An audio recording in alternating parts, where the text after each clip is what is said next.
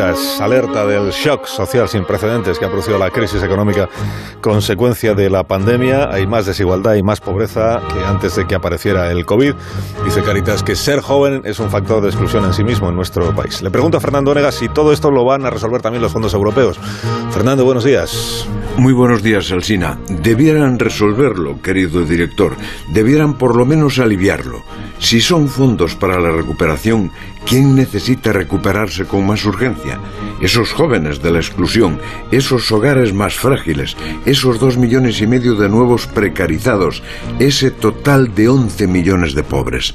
Si los fondos vendrán a promover riqueza, modernidad e inversiones, tendrá que notarse en el empleo, en la igualdad y en reducir, por lo menos reducir, la exclusión social. Esa gente tiene derecho a esperarlo y el Estado la obligación de hacerlo posible. Y dicho esto tan elemental, añado, censuro y protesto. No es esa la intención primera que se observa en el debate político de los fondos.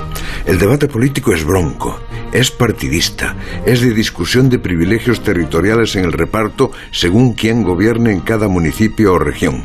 El debate político piensa más en la rentabilidad del voto que en la rentabilidad social.